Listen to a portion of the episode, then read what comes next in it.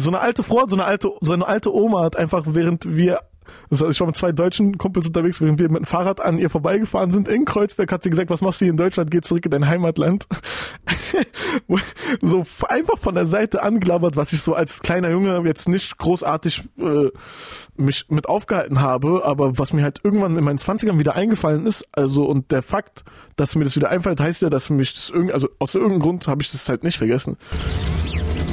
Hey, schön, dass du da bist. Mein Name ist Lumara. Ich bin selbst Rapperin und ich möchte mit meinen Kolleginnen und Kollegen über ihre Texte sprechen.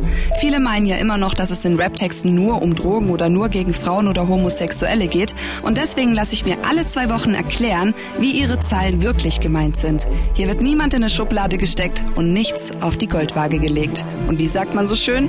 Wenn Vorurteile sterben, dann sterben sie ewig. Rapper Pub. Heute mit Berkan über seine Einstellung zu Drogen, rassistischen Omas und dass der einfache Weg nicht immer der beste ist. Berkan hat kurdische Wurzeln, ist auf jeden Fall auch für mich zumindest mehr als nur ein Rapper, der ein paar Reime ins Mikro rotzt. Er spielt Klavier und Saxophon seit er Kind ist und hat lange bevor er als Solokünstler am Start war, für Künstler wie Raf Kamora, KIZ und Said produziert.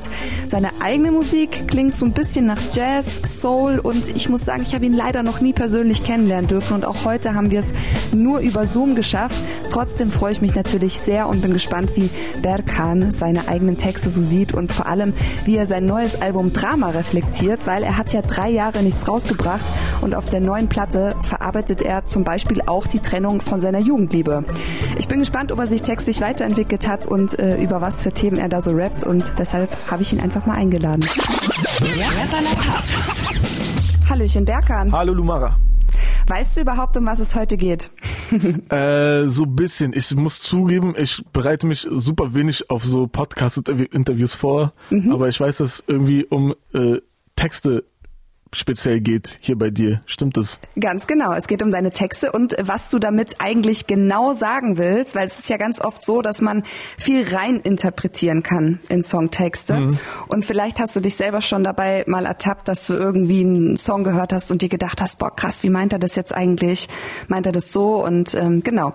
Und weil deine Fans eben nicht einfach mal so nachfragen können, übernehme ich das heute. Sehr coole, äh, sehr cooler Gedankengang sehr, da freuen sich meine Fans bestimmt. Und wir wollen natürlich mit Vorurteilen gegenüber Hip-Hop, gegenüber Deutschrap aufräumen, äh, weil also in meinem Freundeskreis zum Beispiel hören jetzt nicht alle Deutschrap und sind da so affin und ähm, viele behaupten dann immer so, ja, äh, in Deutschrap, da, da, da geht es ja nur um Drogenverherrlichen zum Beispiel. Und deswegen äh, gucken wir jetzt mal, wie du dazu stehst. Wir checken einen Song von deinem neuen Album Drama und der heißt Kein Liebessong. Mm, okay, dann geht's auf jeden Fall um Drogenverherrlichen.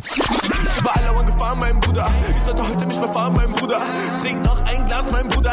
Wir werden reich dieses Jahr, mein Bruder. Bin fresher als der Rest. Gib mir mein Respekt. Volle Shows, viel Cash. Doch fühle mich wie Dreck. Was die anderen machen, interessiert uns nicht, du weißt. Kein Koks auf meinem Tisch, kein Kodein in meiner Spray. Überall lauert Gefahr, mein Bruder. Ich sollte heute nicht mehr fahren, mein Bruder. Trink noch ein Glas. Mein Bruder wir werden reich dieses Jahr, mein Bruder. Bin fresher als der Rest, gib mir meinen Respekt. Volle Shows, viel Cash, aber fühle mich wie Dreck. Was die anderen machen, interessiert uns nicht, du weißt. Kein Koks auf meinem Tisch, kein Codein in meiner Sprite, doch keine Ver äh, Drogenverherrlichung. Scheiße. Und genau deswegen ähm, äh, wollte ich dich darauf ansprechen, weil du sagst eben keine Drogen, ne?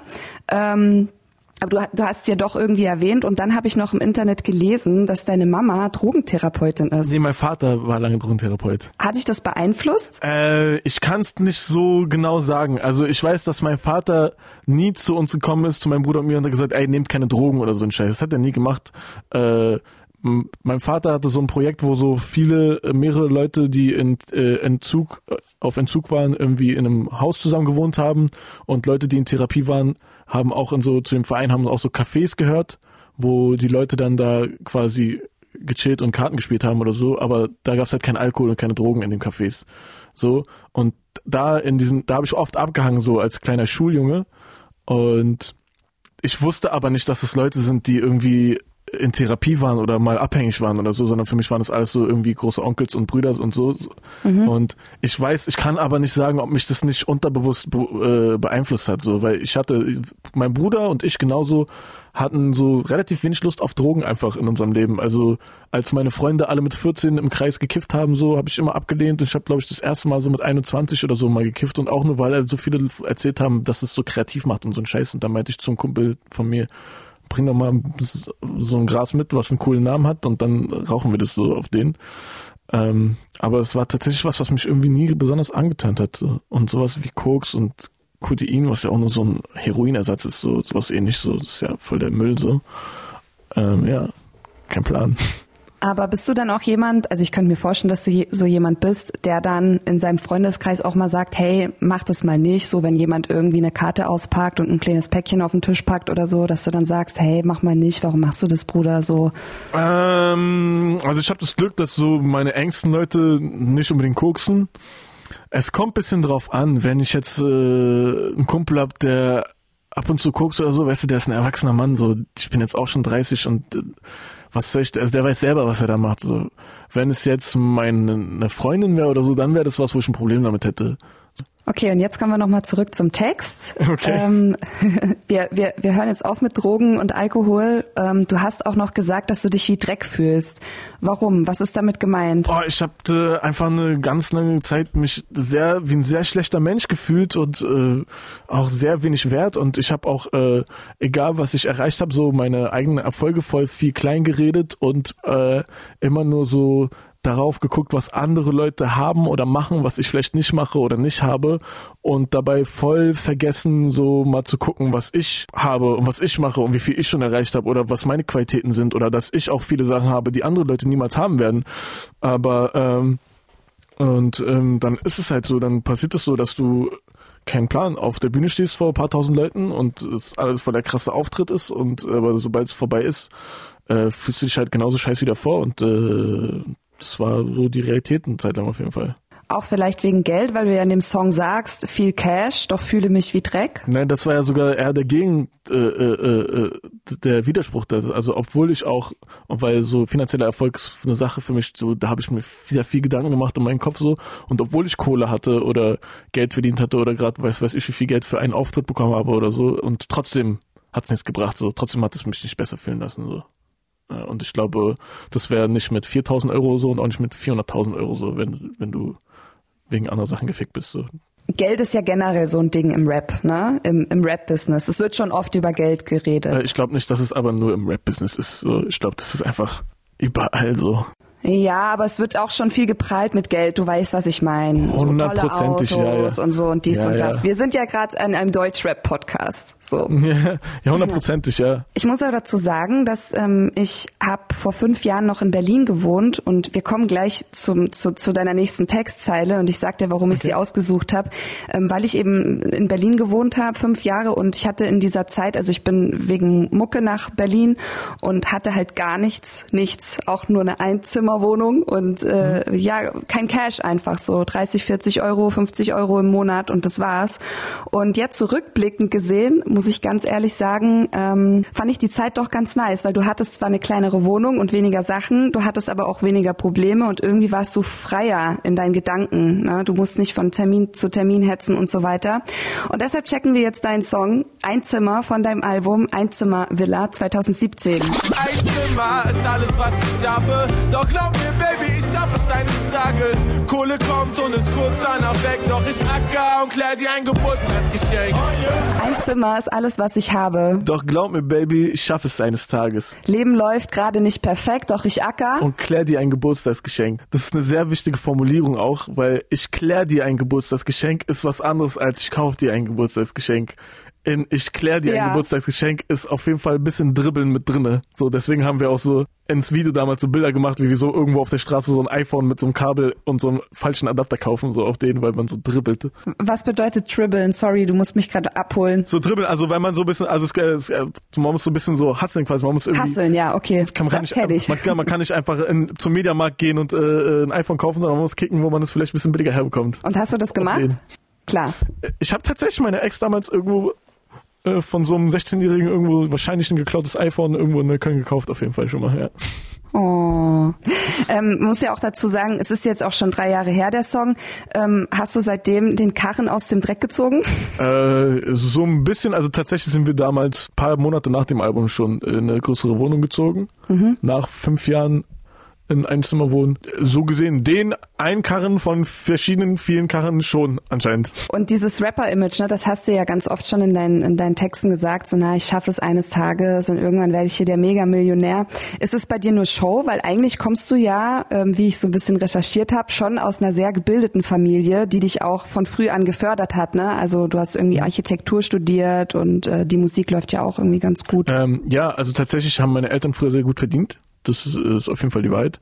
Äh, und ich bin auch super gut aufgewachsen. Mir hat's nie an was gefehlt. Und dann äh, kam aber auch die Zeit irgendwo, wo äh, meine Eltern halt nicht mehr so gut verdient haben. Und äh, wenn jetzt meine Eltern auf locker das Geld hätten, um mir während meines Studiums 1000 Euro im Monat zu überweisen, hätte ich das mit Herzen angenommen. So weißt du, wenn ich wüsste, dem können sich das leisten oder so.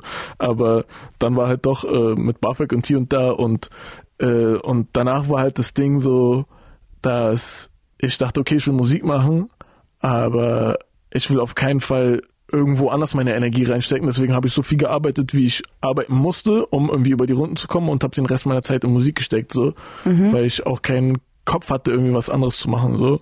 Und äh, ja, insofern war ich auf jeden Fall schon pleite in meinem Leben ich war, aber es ist auf jeden Fall nicht so, dass ich aus der Armut komme. So, da bin ich eher so die Generation, die profitiert von dem, was meine Eltern aufgebaut haben, auf jeden Fall. Aber wenn ich dir erzähle, dass ich äh, sehr pleite war oder so, dann ist es auf jeden Fall äh, die Wahrheit. Real. Ja, und das ist auch so, dass meine Eltern sich dann aufgeregt haben, so, du erzählst uns nicht, wenn du kein Geld hast und so, so und war ich so, lass mich doch in Ruhe.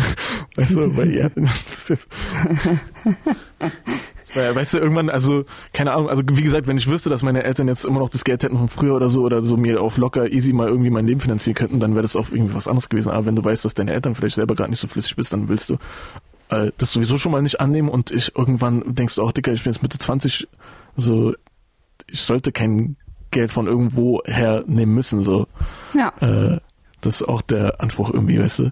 Und ja. Ja, aber hast du dann Architektur zu Ende studiert oder hast du dann gesagt, nee, ich setze jetzt alles auf eine Karte und konzentriere mich nur auf die Mucke? Nee, das habe ich noch schon zu Ende gemacht, weil ich habe das, äh, als ich so meinen Sinneswandel hatte und gedacht und gecheckt habe, okay, Dicker, das werde ich auf jeden Fall nicht beruflich verfolgen, so ich werde auf jeden Fall Musik machen.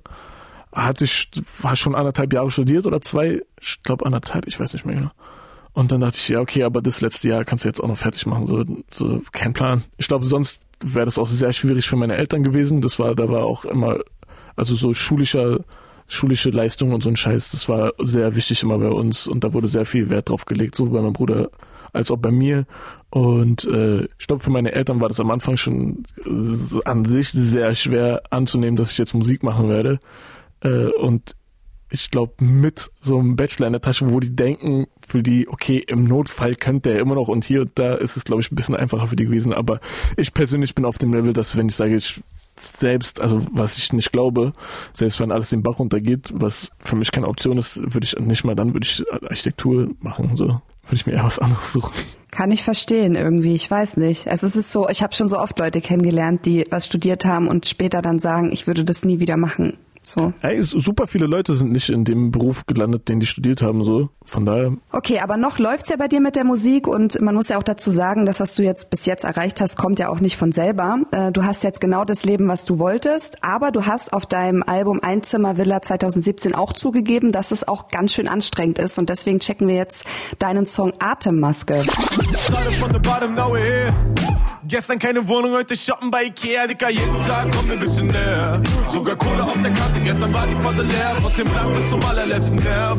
Kein Thema, Dicker, alle haben gewusst, es wird schwer, ah. Heute Drecksjob, morgen Tournee, Dicker. Wahnsinn ist Normalität, Dicker, eben noch im Regen mit 2% und jetzt sagt neben der Steckdose eingepennt, Dicker. Started from the bottom, now we here. Gestern keine Wohnung, heute shoppen bei Ikea, Dicker, jeden Tag kommen wir bisschen näher. Sogar Kohle auf der Karte, gestern war die Potte leer, trotzdem blank bis zum allerletzten allerletzten Nerv. Kein Thema, Dicker. Alle haben gewusst, es wird schwer. Ah, heute Drecksjob, morgen Tournee, Dicker. Wahnsinn ist Normalität, Dicker. Eben noch im Regen mit zwei Prozent und jetzt zack neben der Steckdose eingepennt. dicker. Die Zeile blank bis zum allerletzten Nerv, die ist mir hängen geblieben. Was meinst du damit? Naja, das ist auf jeden Fall der ganze Hassel, den man sich antut und die ganze Arbeit, die man reinsteckt und äh, auf jeden Fall Nerven kostet, so, weil Musik ist ja nichts, wo ich, wo man um 17 Uhr sagt, okay, Feierabend, wir gehen jetzt nach Hause, sondern da ist man auch mal sieben Tage hintereinander auf der Autobahn oder sehr lange wach oder schläft mal ein paar Tage sehr wenig, was auch immer.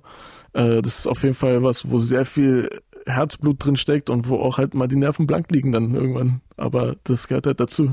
Ja, aber jetzt sei mal ganz ehrlich, ne? Als ich mit Mucke angefangen habe, da habe ich ja immer nur dieses, ah toll, du wirst jetzt ein Star und du machst jetzt Musik und wow und nicht 9 to 5.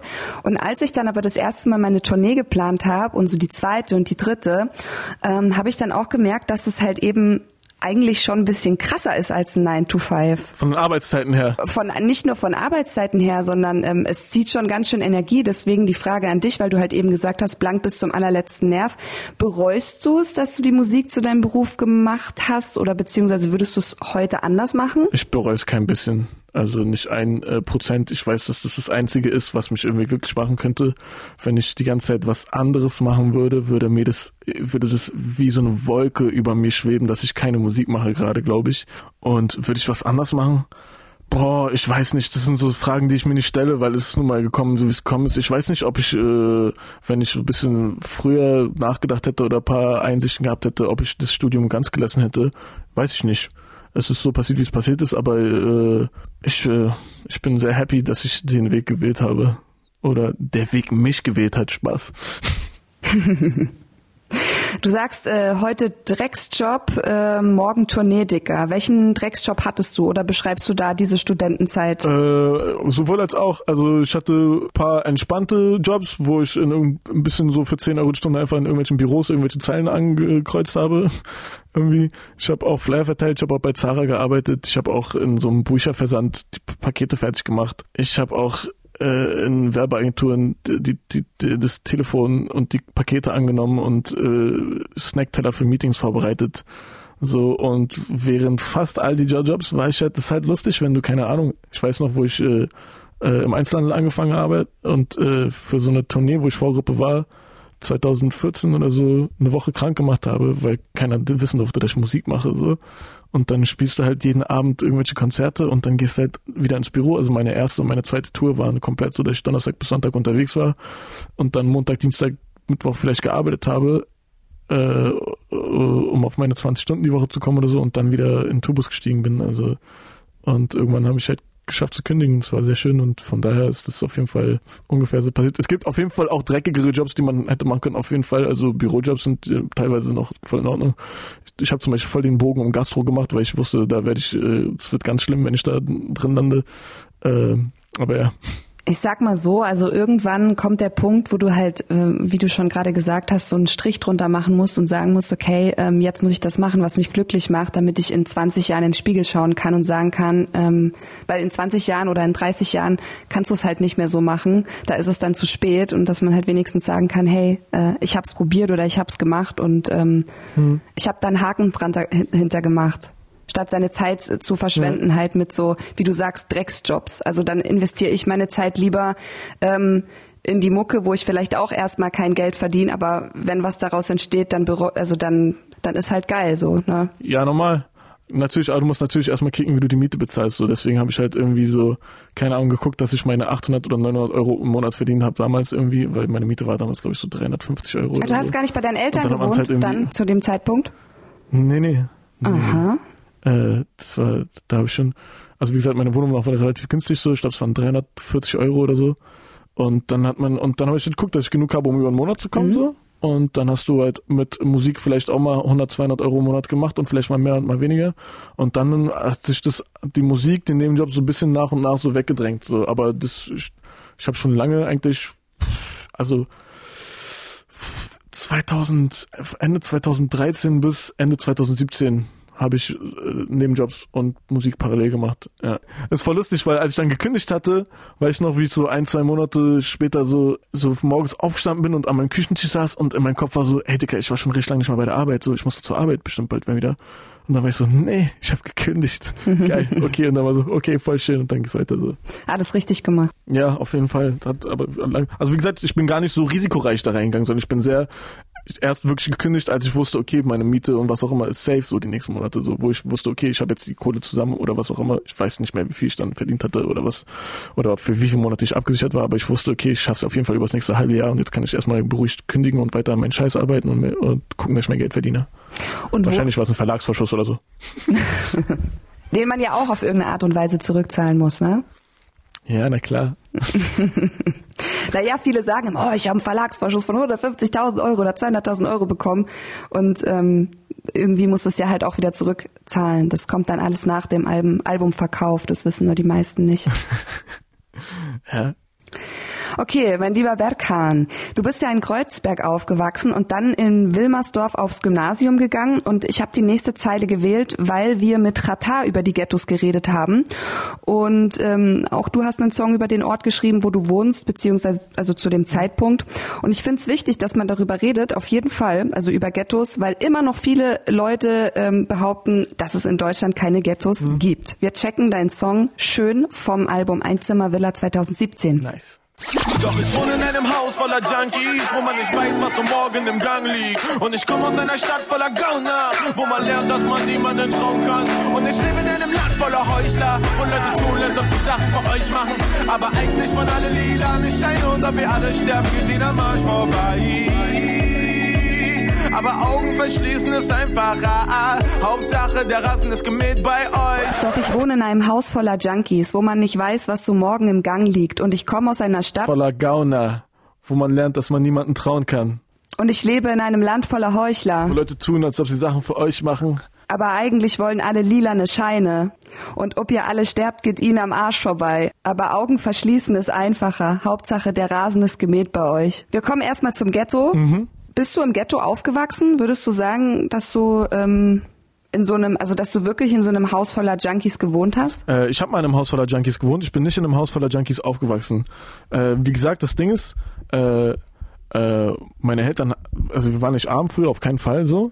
Äh, wir haben in einer schönen Wohnung gelebt, aber halt in Kreuzberg. Und Kreuzberg war damals, also äh, das, also heutzutage, wenn du durch Kreuzberg läufst, ist alles easy, ne? Das ist gibt viele Cafés, Hipster, mhm. äh, super leckeres so gentrifiziert. Essen, full ja. des Todes so. Und aber was die Leute nicht checken, also vor 15 Jahren war es halt gar nicht so. Also Kreuzberg war halt war halt einfach ein Randbezirk so und äh, es war halt einfach so kaputt sehr viel, so weißt du. Und äh, da war nichts mit irgendwelchen stylischen Läden oder so, sondern dann war, musst du halt gucken, wo du langläufst, ob du jemanden kennst, ob da Leute sind, die dich abziehen, ob da Leute, äh, ob da eine gefährliche Straße ist und was auch immer. Das war halt so ein bisschen rough auf jeden Fall. Mhm. Und sogar in der Zeit, wo ich aufgewachsen bin, sogar schon noch ein bisschen weniger als jetzt so Ende 80er, Anfang 90er oder so, wo es so straßegangmäßig viel schlimmer war und irgendwelche Massenschlägereien, aber das war halt auf jeden Fall, äh, wie man so schön sagt, ein sozialer Brennpunkt so, und wo es nicht cool war abzuhängen und wo, äh, keine Ahnung, so in Nordneukölln so ähnlich, weißt du, mir hat letztens ein Kumpel erzählt, dass äh, wenn Leute aus seiner Schule ihn besucht haben, dass die ihren Eltern gesagt haben, dass sie woanders hingehen, weil die Eltern die gar nicht nach Neukölln gelassen haben, so in Kreuzberg war genauso. Und deswegen bin ich äh, sozialmäßig, natürlich hatten wir, äh, ich hatte, äh, ich hatte Eltern, die sich um mich kümmern, wir hatten Geld, mir hat's dann nicht gefehlt, aber trotzdem bin ich halt in einer, in einer Gegend groß geworden, wo es ein bisschen gefährlich war und wo man aufpassen musste und wo man halt auch eine gewisse Paranoia entwickelt, so äh, wem man traut, wem man glaubt, mit wem man was macht oder was auch immer. Du sagst ja, aber Augen verschließen ist einfacher. Warum denkst du, dass die Menschen die Augen verschließen? Vor solchen Orten. Die Augen verschließen Laien war nicht mal unbedingt auf äh, jetzt äh, Brennpunkte in Deutschland äh, bezogen, äh, sondern äh, auch so, was überhaupt im Rest der Welt alles für Kacke abgeht. Und das ist aber uns, und da schließe ich mich auch mit ein in dem Fall, so äh, uns einfach zu gut geht, um wirklich was dagegen machen zu, weißt du, wenn, wenn du sagst, ey, äh, wenn man bei H&M einkaufen geht, die, damit unterstützt du, dass irgendwo Leute in, in den für einen Hungerlohn schuften und sich nicht mal leisten können, zum Arzt zu gehen, äh, wenn die krank werden oder so. Und dann findest du es schlimm, aber die Wahrscheinlichkeit, dass du weiter zu H&M gehst, weil es einfach zu gemütlich ist für dich und dieser Schmerz, sag ich mal, so weit weg ist, dass er für dich nicht greifbar ist, dass man sich halt, dass man halt seine Augen zu einem gewissen Maß dazu verschließt, davor verschließt. Also ob es jetzt äh, Nike-Schuhe sind oder auch äh, von mir aus ein teurer Pullover oder so. Weißt du, muss nicht mal diese billige Fast Fashion sein. Viele Leute haben ja auch gar nicht das Geld, um teure Sachen einzukaufen. Und äh, das, das ist eins der Probleme oder so, wo wir einfach, also ich glaube, in der Welt, in der wir jetzt in Deutschland leben, so leben wir in Europa so ein bisschen auf dem Rücken so von gewissen Staaten oder Kontinenten, die ausgebeutet werden und davor verschließen wir auf jeden Fall irgendwie zu einem gewissen Grad tagtäglich unsere Augen. Und wahrscheinlich verschließen auch Leute, äh, die äh, mit Garten und Einfamilienhaus irgendwo chillen, äh, ihre Augen dafür, dass es äh, in Deutschland Orte gibt, wo die Leute äh, keine Perspektive haben und äh, das finde ich dann oder man hat, man kennt es ja, dass wenn irgendwo die Kriminalitätsrate hoch ist oder so, dass die Leute einfach nur verurteilt werden, so ein auf, ja, die Jungs da, die machen doch eh nur Scheiße und die im Ghetto, die machen doch eh nur Dreck, so, aber keiner fragt sich, wie es dazu kommen konnte, dass Leute äh, in die Kriminalität getrieben werden. Also keiner wünscht sich für sein Kind oder für, oder selber, wenn man am Anfang irgendwie äh, seiner Jugend ist, Drogendealer zu werden oder, oder kriminell zu werden oder so, sondern man checkt wahrscheinlich, dass äh, man in der normalen oder legalen Arbeitswelt oder so wenig Chancen hat oder nicht ernst genommen wird oder hat einfach auch die sozialen Möglichkeiten nicht dazu, irgendwo hinzukommen. Und dann überlegst du dir natürlich, ob du irgendwo für eine Ausbildung machst oder so oder ob du für 2000 Euro die Woche irgendwas verkaufst so, oder in den nächsten Laden ringen. Ich kenne auch schlaue Leute, die, äh, keine Ahnung, in, in, drin gelandet sind, weil die irgendeinen Laden überfallen haben oder so, wo ich denke, Dicker, du bist doch schlau, dass du so steht, warum machst du so eine Scheiße? So, um, aber letztens habe ich einen lustigen Artikel gelesen oder einen interessanten Artikel, besser gesagt, wo steht, dass äh, soziale und und Lebensumstände sehr viel hilfreicher dabei sind, zu verstehen, was Leute machen, als jetzt zum Beispiel Intelligenz oder so. Und wenn jetzt jemand sagt, ja, die sind doch eher kriminell, dann verstehen die, dann wird nicht dahin geschaut, warum das so geworden ist. Zum Beispiel, du hast jetzt gesagt, ich bin in Kreuzberg aufgewachsen. Tatsächlich haben meine Eltern in Steglitz gewohnt vorher oder so, in der Wohnung im Hinterhof. Und die wollten aber nicht mehr im Hinterhof wohnen. Aber der Vermieter wollte anscheinend keine Türken im Vorderhaus, so. Weil die wollten, konnten nicht ins Vorderhaus ziehen und die wollten nicht mehr im Hinterhof wohnen. Und ich habe meine Mama gefragt, damals hattet ihr kein Geld oder was? Und sie meinte, nee, wir haben damals gut verdient. Wir wollten dem Mann 10.000 Mark in die Hand drücken, damit wir ins Vorderhaus, die Wohnung im Vorderhaus kriegen. Aber wir haben drei verschiedene Wohnungen, die, vor, äh, die frei geworden sind im Voraus nicht bekommen, weil er die uns partout nicht geben wollte und deswegen sind die überhaupt erst nach Kreuzberg gezogen und äh, wo halt alle Türken waren. Okay, aber was würdest du dir von den Menschen wünschen, die ihre Augen verschließen? Ich glaube, ich wünsche mir generell von Menschen, äh, von Menschen, dass die ein bisschen über den eigenen Tellerrand rausschauen und ein bisschen Empathie entwickeln und ein bisschen versuchen, Verständnis für das Gegenüber zu entwickeln. So, ich glaube, das ist ein Problem, was generell in der Welt irgendwie groß ist, dass Leute keine Empathie haben und nicht darüber nachdenken, warum ein anderer Mensch sich verhält, wie er verhält, oder nur oder sich weigern, die Sache aus einem anderen Blickwinkel als den eigenen zu betrachten. Okay, Berkan, danke. Gerne. Du weißt, manche Fragen muss ich, wir wollen niemanden verurteilen, aber manche, manche Fragen, du weißt und so, ne, Ey, wenn, müssen wenn, wir stellen und so. Wenn, wenn, wenn, wenn, wenn ich äh, Scheiße gelabert habe, dann zieh ich mir den Schuh auch an. Nein, du hast super, du hast super argumentiert und ich fand es ganz toll, was du gesagt hast. Wirklich. Danke. Ich finde deine Einstellung dazu cool und deswegen kommen wir jetzt zur Rap-Schule. Ähm, da erklären wir immer so Begriffe wie Flow und Skills. Ähm, du benutzt solche Ausdrücke nicht unbedingt, deswegen haben wir uns überlegt, dass wir so ein bisschen auf ähm, dein Multitalent äh, gehen. Du spielst ja schon sehr viele Instrumente. Du bist ja da eine Wundertüte, was das angeht. ähm, deswegen wollten wir von dir wissen, Erklär doch mal, wie wichtig ist es fürs Rappen, Instrumente zu beherrschen? Weil du hast ja die Messlatte jetzt auch sehr, sehr hoch gesetzt. Denkst du, das ist wichtig? Ist das eine Grundvoraussetzung eines jeden Rappers heutzutage? Es ist auf keinen Fall eine Grundvoraussetzung, äh, ein Instrument spielen zu können, um zu rappen. Am absoluten Gegenteil, so ein Instrument zu lernen, wie ich es gemacht habe. So, ich habe sehr früh Klavierunterricht, das ist ja voll das Privileg und äh, und Rap kommt ja genau von woanders, von von Nicht-Privileg so. Äh, deswegen gibt's Scratchen so, weil die Leute keine Instrumente hatten, sondern gedacht haben, scheiß drauf, ich scratch jetzt einfach mit diesem Plattenspieler. Und äh, jeder kann rappen, das ist das Schöne an der Sache. Egal, ob du äh, reich oder arm bist oder äh, ein, keine Ahnung, Schulabbrecher bist oder einen Masterabschluss hast oder was auch immer. Äh, im, der Ursprungsgedanke ist ja, dass äh, in der Cypher das kann ich gerne erklären. Das ist ein Kreis, in dem gerappt wird. Spaß, dass, äh, dass Leute respektiert werden für ihre Leistung und äh, für ihre äh, Fähigkeiten und für ihre Skills. So. Und äh, deswegen muss man auf keinen Fall ein Instrument können, um zu rappen. Man muss nicht mal ein Instrument können, um Produzent zu werden. Ich würde aber trotzdem schon sagen, dass du mehr drauf hast als ich, weil ich kann zwar gut rappen und schreibe coole Songs, aber ich kann kein Instrument spielen. Also du bist mir letztendlich einen Schritt voraus. Also ich hätte oft schon gern Saxophon gehabt und auch gern Klavier oder so, aber ich kann halt nicht spielen. okay, verstehe ich absolut, was du meinst. Und wenn wir jetzt rein so diese Instrument, Instrumentenmöglichkeiten betrachten, habe ich vielleicht ein bisschen mehr Möglichkeiten als du. Aber dass ich äh, jetzt Instrumente spiele und du nicht, heißt, heißt noch lange nicht, dass äh, du nicht einen besseren Song schreiben kannst als ich. Oder dass äh, dein Song, wo du nur auf dem Beat rappst, schlechter ist als der Song, äh, wo ich ein Klavier reingespielt habe. Wenn ich einen Kack-Song mache und darauf äh, einen Saxophon spiele, ist der Song immer noch kacke. So, und wenn du einen guten Song machst, wo du nur gerappt hast, dann ist der Song immer noch gut. Und am Ende des Tages juckt es auch niemanden, ob ich einen Saxophon selber gespielt habe oder das ein Kumpel von mir gemacht hat oder ob ich von Splice mir ein Saxophon-Sample runtergeladen habe. Das Wichtigste ist, ob der Song dope ist. Und äh, wie gesagt, da ist das Schöne dran, dass äh, auch ein 19-Jähriger, der noch nie Klavier in seinem Leben gesehen hat, einen krasseren Song machen kann als ich. So, das äh, das macht mich vielleicht, äh, keine Ahnung, was das. Also ich habe vielleicht ein bisschen mehr Möglichkeiten bei der musikalischen Ausdrucksweise oder so, aber ähm, äh, ich könnte jederzeit gegen einen äh, 17-jährigen Schulabbrecher verlieren. so.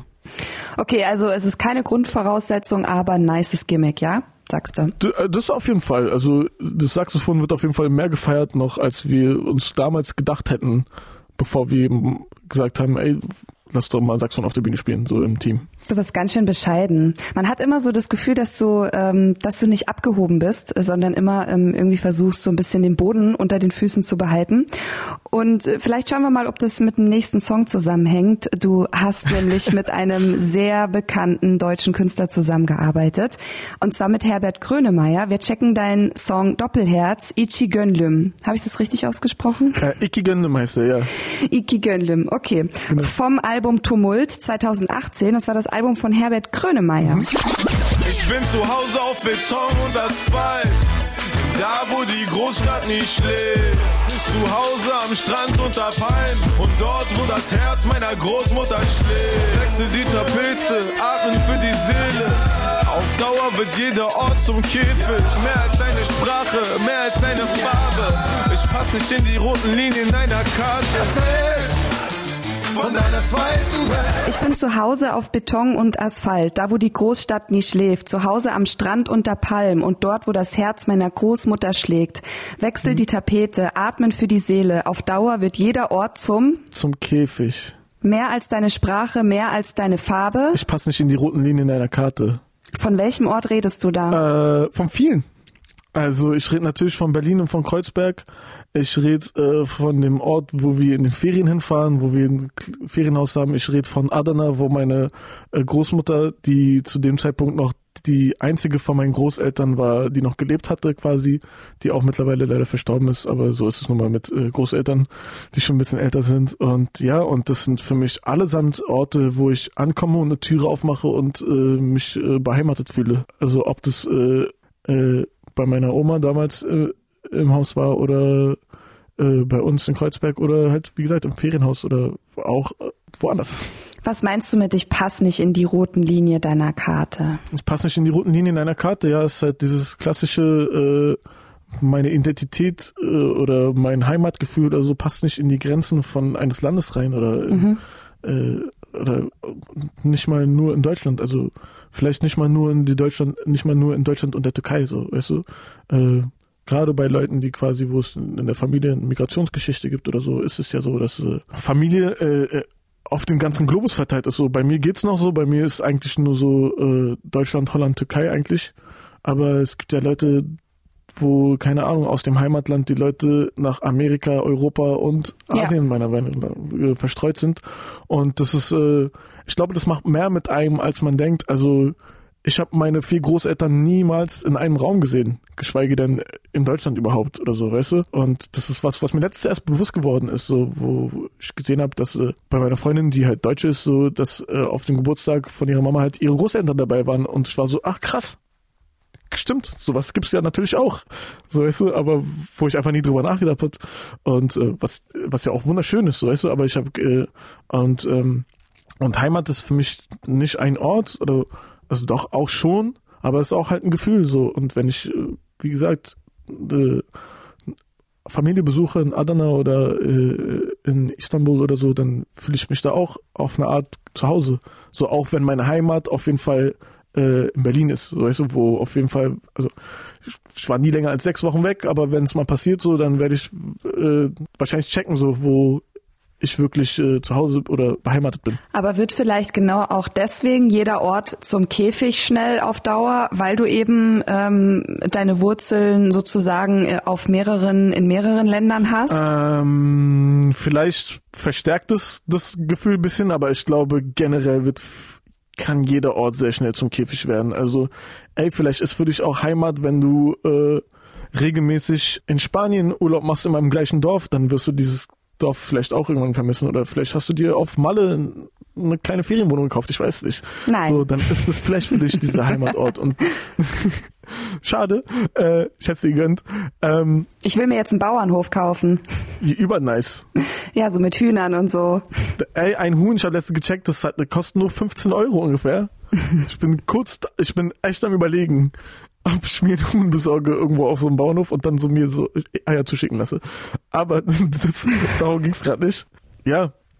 Äh, und ich glaube, gerade so, ich kann jetzt nur für mich sprechen, hier in Berlin fällt dir auf jeden Fall die Decke auf den Kopf, wenn du zu lange hier bist und dann kriegt man auch, auch seine Macken, wenn man nicht rauskommt. Also gerade während der Pandemie jetzt zum Beispiel, wo ich drei Tage in Hamburg war bei Agajon, mit dem ich paar Sachen fürs Album gemacht habe und obwohl alles zu war und wir eigentlich nur im Studio waren und vielleicht mal was to go draußen gegessen haben, äh, war das schon so, oh mein Gott, endlich bin ich raus aus dieser Stadt. So. Jeder Ort wird wahrscheinlich, kann ein Käfig sein. Mhm. Ja, wir wollen jetzt mal nichts Falsches sagen über Berlin. Berlin hat auch seine guten Seiten. Wir checken jetzt trotzdem deinen Song ähm, Sag nichts Falsches, featuring dein Kumpel Alligator vom, ah, vom Album äh, Kennst du einen, kennst du alle, 2016. Probleme dieser Welt sind alle passiv. Zumindest wenn du gerade vor der Kamera stehst. Oder wenn jemand am Sauftisch sich über Ausländer auslässt. Unglaublich, das geht überhaupt nicht. Oder wenn jemand bei Facebook ganz laut schreit Rassismus. Nicht nachdenken, du musst auch teilen Rassismus. Ah, den Kids von schwarzen Afghanen abraten. Den Dealer für seine Schandtaten anklagen. Siegessicher Gesichter grinsen, sein Knast, sein Sieg. Darauf erstmal eine ordentliche Line ziehen, aber bist du dann zu Haus und die Kameras sind aus, reg dich ruhig über die Afrikaner auf. Probleme dieser Welt sind alle passé, zumindest wenn du gerade vor der Kamera stehst oder wenn jemand am Sauftisch sich über Ausländer auslässt. Unglaublich, das geht überhaupt nicht. Oder wenn jemand bei Facebook ganz laut schreit, Rassismus. Nicht nachdenken, du musst auch teilen. Rassismus. Den Kids von schwarzen Afghanen abraten. Den Dealer für seine Schandtaten anklagen. Siegessicher grinsen, sein Knast, dein Sieg darauf. Erstmal eine ordentliche Line ziehen. Aber bist du dann zu Haus und die Kameras sind aus? Äh, lass dich ruhig über die Ausländer aus? Nee, reg dich ruhig über die Afrikaner aus, äh, auf. Ah, scheiße. Mann. Äh, ich meine, hier geht's ganz klar um Doppelmoral, oder? Ja, auf jeden Fall. Hast du die schon oft erlebt? Äh, ich muss jetzt leider sagen, oft, wenn man in die Politik schaut, sieht man die einfach ohne Ende, finde ich. Ich finde, es gibt so voll oft dieses Phänomen in Deutschland, dass, keine Ahnung, irgendjemand bei was erwischt wird, keine Ahnung, sei es ein Korruptionsskandal, mhm. und dann wird halt einfach ein Statement dazu verfasst, dass es keinen Korruptionsskandal gab. Und es gibt Leute, die nehmen es an, wo ich mir denke, hä, Dicker, du wurdest doch gerade erwischt. Wir haben dich doch mit Blut an den Händen am Tatort gesehen und du sagst jetzt einfach, das war nicht so. So, ja, ist halt wild, keine Ahnung. Oder wenn irgendwelche Abgeordneten sagen, ja, Menschlichkeit jetzt oder evakuieren jetzt und dann sieht man aber dass die äh, äh, bei der Wahl gegen Aufnahme von Flücht Geflüchteten gestimmt haben, so wo ich dann denke, ja okay, viele Leute erzählen einfach nur das, was sie wissen, dass Leute hören wollen, um sich irgendwie zu bereichern oder was auch immer. Äh, und das ist in der Politik leider sehr oft vorhanden, glaube ich. Ja, denkst du, es gibt ein Mittel dagegen? Das ist jetzt zu viel, ne? Also ich, wie gesagt, ich bin jetzt auch kein Experte auf dem Gebiet, aber für mich äh, riecht es alles sehr. Es ist ja auch nur deine Meinung. Es ist auch nur deine Meinung das, und die ist ja auch vollkommen in Ordnung. Ja, natürlich, aber also es gibt seine Meinung zu verzapfen als jemand, der nicht viel über das Thema weiß, ist halt eine sehr gefährliche Sache, die auch im Internet sehr oft passiert. Ähm, aber für mich, ich glaube, das ist alles am Ende des Tages auch so eine Facette, die der Kapitalismus mit sich bringt, wie so viele Sachen. Aber da solltet ihr auf jeden Fall anderen Leuten eher zuhören, die sich auskennen.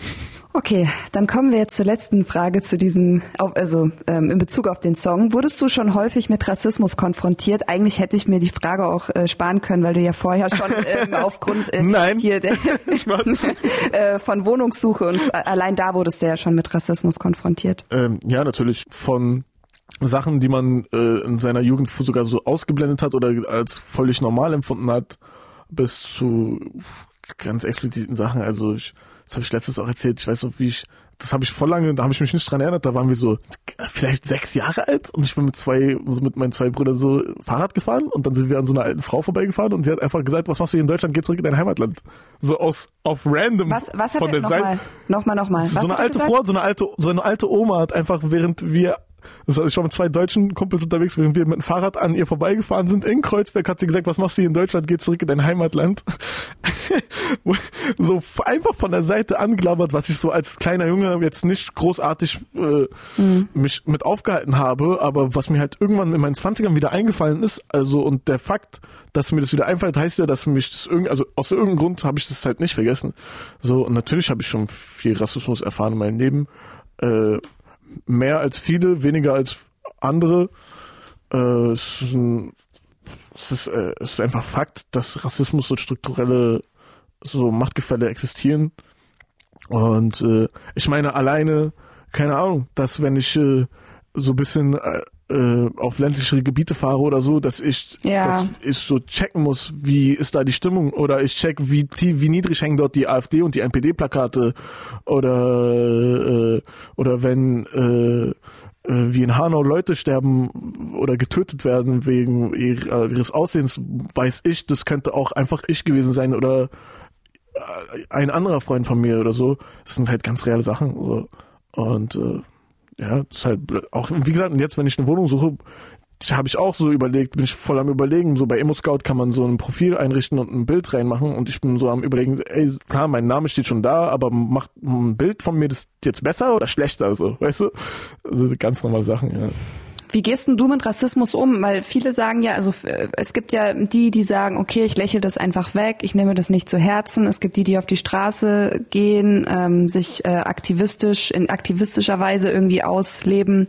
Wie gehst du damit um? Ähm, ich glaube, dass ich mit äh, meiner Reichweite auch so ein bisschen so eine Verantwortung habe und ich glaube, dass alle Menschen, die irgendwie nur zusehen, irgendwie halt wenn du nichts dagegen machst, dann trägst du halt dazu bei, dass es so bleibt, wie es ist. Und ich bin natürlich von Rassismus betroffen. Es gab aber Leute, die sind noch viel schlimmer von Rassismus betroffen als ich, so weißt du.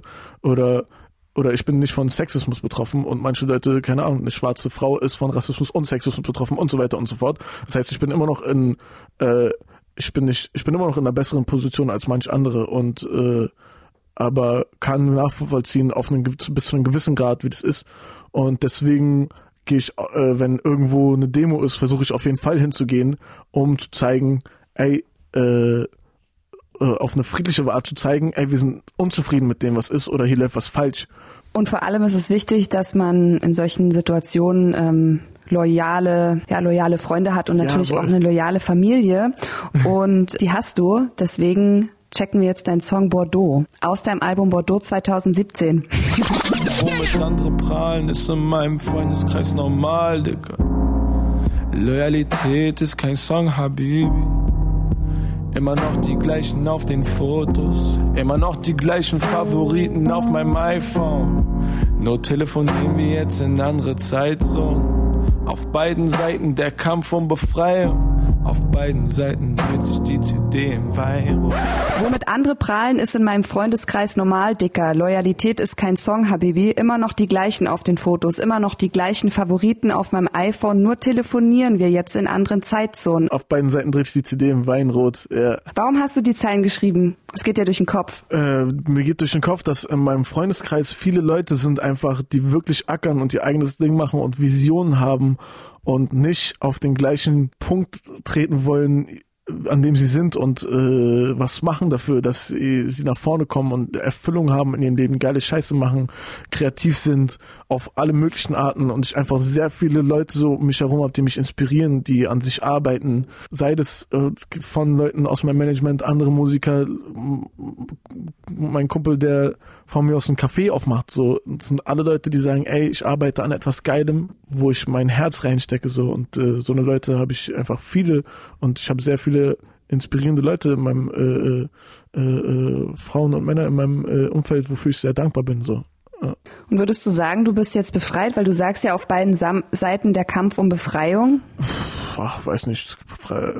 Ich bin auf jeden Fall freier als so manche, so weißt du. Ich, natürlich sind wir alle im selben System, aber ja klar, ich äh, ich sitze hier und machen bin in deinem äh, Podcast und das ist meine Arbeit und das äh, ist auf jeden Fall sehr viel schöner als viele andere Sachen und wenn ich äh, vor Publikum stehe und äh, wir zusammen meine Songs singen, dann ist das meine Arbeit und das ist für mich auf jeden Fall eine Art von Freiheit, so dass ich auch keinen Chef habe oder äh, irgendjemand mich von oben herab äh, fertig machen kann für den Scheiß, den ich mache. So, das, äh, das ist meine Art von Freiheit, die ich mag. Ja.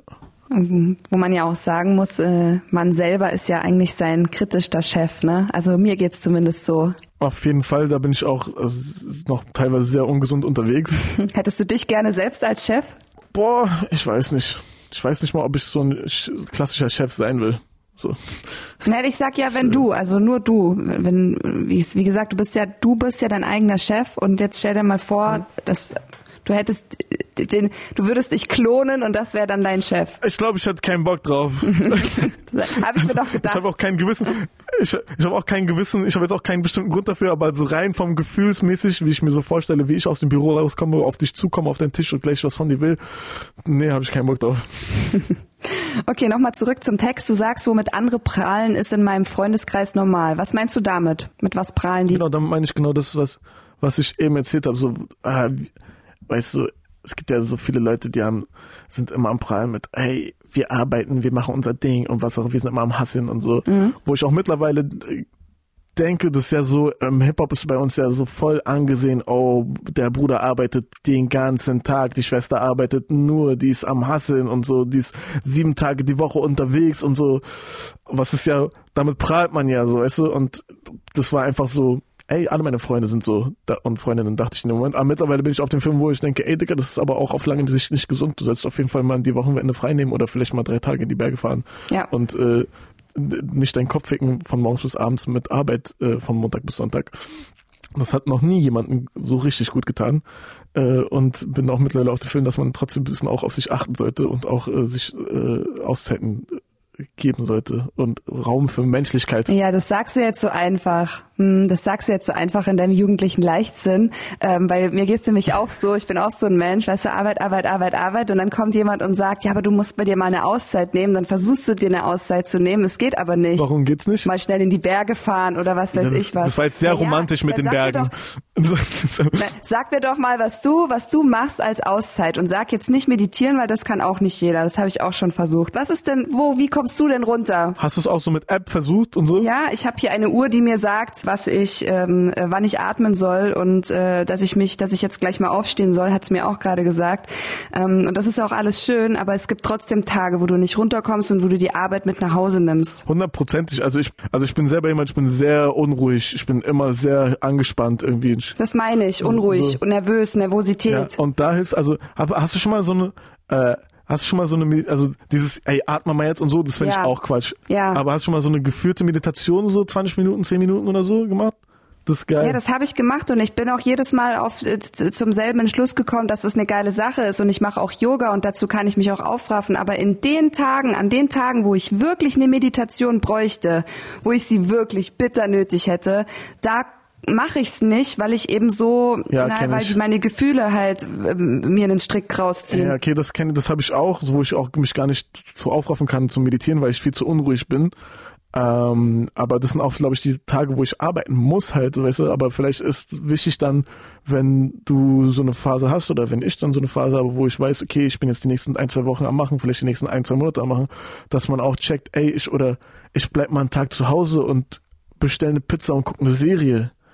Oder dass man sich einfach mal eine Auszeit oder mal eine halbe Stunde, keine Ahnung, mal chillt. Oder also Meditation muss ja auch nicht nur eine Meditation machen. Es kann ja auch andere Sachen geben, die dich äh, beruhigen. So weißt du, vielleicht ist es ein Tee trinken, vielleicht ist es ein Buch lesen, vielleicht ist es ein Spaziergang machen, vielleicht ist es äh, äh, dir einen Bauernhof kaufen und äh, sich um deine Tiere kümmern bald. Ähm, kann ja alles sein. Bei mir ist es Stricken Sie tatsächlich. ist super geil. gerne. Ja, und da währenddessen kannst du nicht auf Instagram scrollen oder ein Beat picken. Um Gottes Willen, nein. Siehst du, dann ist es doch, das ist ja Wer scrollt auf Instagram, wenn er seine Ruhe hat? Verstehst du, ich meine? Aber dann ist es ja, dann hast du ja etwas gefunden für dich, wo du so ein bisschen, wo du vielleicht ein bisschen runterkommst oder so einen Ausgleich hast irgendwie oder so ein bisschen deine, also ich würde jetzt mich mal aus dem Fenster lehnen und sagen, beim Stricken hast du ein bisschen deine Ruhe. Ja. Ja, siehst du? Dann ist es doch, dann ist es doch auch so, dann scheiß auf Meditation. Okay, lieber Berkan. Sehr schön. Bis hierhin gefällt es mir sehr gut. Hallöchen, Freunde, ihr seid bei Rapper La Pub äh, am Start. Berkan, hi. Hallöchen, was geht ab? Wir werden jetzt noch mal ein Stück persönlicher, denn ähm, ich habe das Gefühl, dass du schon so ein bisschen, ähm, du hast schon ein bisschen so metaph metaphorisch in deinen Texten ähm, schon sehr, sehr viel preisgegeben über dich. Zum Beispiel auch, als du 2015, äh, vor sechs Jahren, dein Feature für Raf Camorra gemacht hast. Der Song heißt Todesengel. Wir checken mal die Hook, ja, die hast du nämlich gemacht. Au. Ein Schritt, den ich mach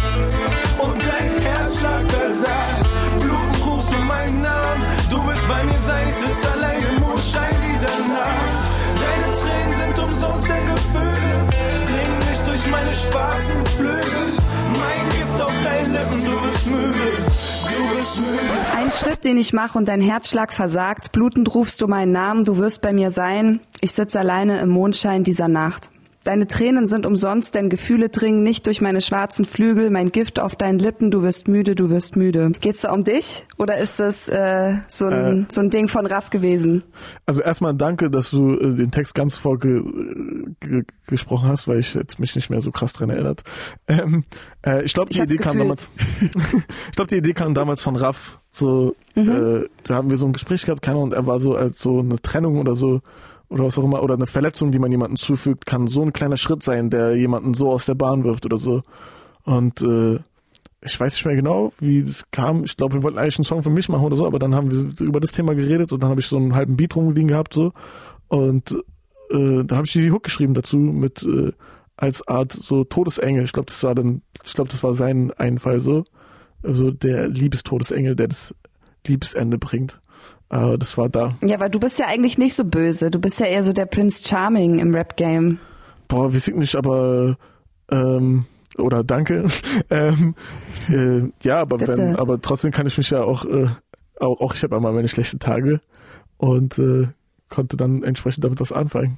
Okay. Damit, damit, damit, damit kann ich was anfangen. Und jetzt ähm, habe ich mir gedacht, jetzt wird's noch persönlicher. Es ist jetzt auch die letzte Zeile. Wollen wir die noch checken? Bitte.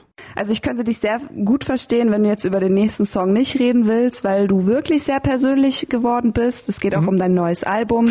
Ähm, trotzdem checken wir jetzt ähm, deinen Song Herz von deinem Album Drama. Okay. Und es geht um das große Thema Liebe. Okay. Jedes Wort ist eine Kugel. Seele schreit, Herz blutet. Mein Finger zittert. Ich hab Angst, halt dir die Pistole an den Kopf und sage Ade. Der schlimmste Tag meines Lebens. Jedes Wort ist eine Kugel. Seele schreit, Herz blutet, mein Finger zückt, ich hab Angst. Halt ihr die Pistole an den Kopf und sage Ade, der schlimmste Tag meines Lebens.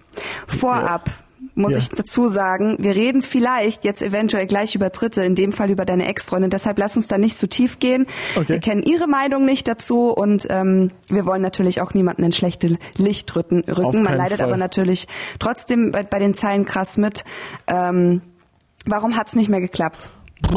Oh, da, da, warum, das ist mir wirklich zu privat. So, warum eine Beziehung in die Brüche gegangen ist oder so, das, äh, da gibt es wahrscheinlich mehrere Gründe für, aber da, da müssen wir nicht drüber reden. Aber die, der Fakt ist, ich war an einem Punkt, wo ich, wo ich gesagt habe, es klappt nicht mehr, es geht äh, nicht mehr weiter und die Beziehung muss äh, beendet werden und äh, äh, und über diesen schwierigen Schritt, dieser sehr schwierige Schritt geht halt der Song und äh, das waren sowohl sowohl das Beenden der Beziehung tatsächlich war sehr schwer, als auch überhaupt für mich selber zuzugeben, dass es nicht weitergeht, war ein sehr schwieriger Kampf mit mir selber. Mhm. Äh. Man kennt's. Ja, man denkt ja immer in so einer Situation, dass man der Einzige ist, der sich jemals so schlimm gefühlt hat oder was auch immer und dass keiner seinen Schmerz nachvollziehen kann und irgendwann checkt man, dass viele Leute sowas schon durchgemacht haben. Aber ja. Ja, aber ey, es ist der Trennungssong schlechthin. Also was ich nicht hoffe, sollte ich mich irgendwann mal trennen oder was weiß ich was, äh, dann werde ich den Song mir auf jeden Fall reinziehen, weil ich glaube, der, der trifft's einfach, der trifft's halt krass, ne? Also das, das beschreibt halt auch wirklich deinen Schmerz. Das ist das zweite Mal, dass das jetzt jemand gesagt hat. Zwar über einen anderen Song, aber das ist jetzt das zweite Mal in zwei Tagen. Ich äh, hoffe, dass du und dein Freund noch lange und glücklich zusammenbleibt. Ja, aber mit Sicherheit. Und auch, und, und, und auch die andere Person, die das irgendwo kommentiert hatte, wünsche ich, der wünsche ich auch alles Gute. Aber guck mal, man sagt ja immer, wenn man sich trennt, äh, wie lange wart ihr denn zusammen? Zehn Jahre. Zehn Jahre. Guck mal, ich bin mit meinem Freund jetzt sieben Jahre zusammen und in diesen sieben Jahren war 90 Prozent eine geile Zeit und 10 Prozent war bis jetzt halt Rotz. Ne? Aber daran haben wir gearbeitet, klar, logisch. Ähm, aber bei vielen Paaren ist es so, wenn die sich trennen, dann ist alles auf einmal scheiße. Seid ihr noch cool miteinander und äh, siehst du auch die coolen Dinge, die zwischen euch gelaufen sind? Äh, du hast ja am Anfang gesagt, du willst hier niemanden schlecht reden und so und das ist auch bei mir gar nicht der Fall. Die Person, von der ich mich getrennt habe, ist eine der äh, besten Menschen, die ich in meinem Leben kennengelernt habe und äh, ich meine, was wäre ich jetzt für ein ekelhafter Typ, wenn ich äh, äh, über jemanden herziehen würde. Also ich war ja zehn Jahre mit der zusammen, super Mensch, also nach wie vor. Wir haben gerade keinen Kontakt äh, oder nur sehr, sehr wenig und äh, ist ein äh, sehr wichtiger Mensch, sehr lange in meinem Leben gewesen und äh, an den ich mich immer erinnern werde. Und äh, ja, eigentlich, wie gesagt, ich sag alles, was ich dazu sagen kann, irgendwie auf dem Album. Und ähm, äh, ja, wollte ich, das wäre jetzt meine letzte Frage gewesen. Würdest du sagen, du hast die Trennung mit deinem neuen Album gut verarbeitet? Weil es war ja schon irgendwie so eine kleine Therapie. Ähm, ich habe also die das Album war auf jeden Fall ein Teil davon. Ich würde aber sagen, der Großteil von den Schmerzen verarbeiten hat sich außerhalb der Musik abgespielt.